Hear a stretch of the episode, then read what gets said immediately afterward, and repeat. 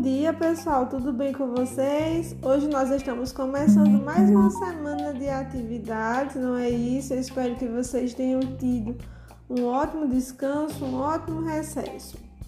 Nós vamos começar hoje com a atividade no livro de língua portuguesa. O conteúdo é o gênero textual carta de reclamação. Ano passado nós já estudamos a carta pessoal.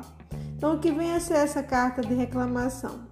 É um gênero textual, né, que diz respeito a uma mensagem escrita que, que permite a comunicação entre as pessoas, geralmente distantes, tá bom? Para registrar uma queixa. Que é uma queixa? É uma reclamação, certo? É, é, Pretende-se nesse tipo de carta escrever lá, redigir uma reclamação de algo ou de alguém. Essa primeira carta que nós vamos ler aí na página 112 tem o objetivo de fazer uma comunicação de um advogado em nome de seus clientes. O advogado está representando seus clientes, tá bom?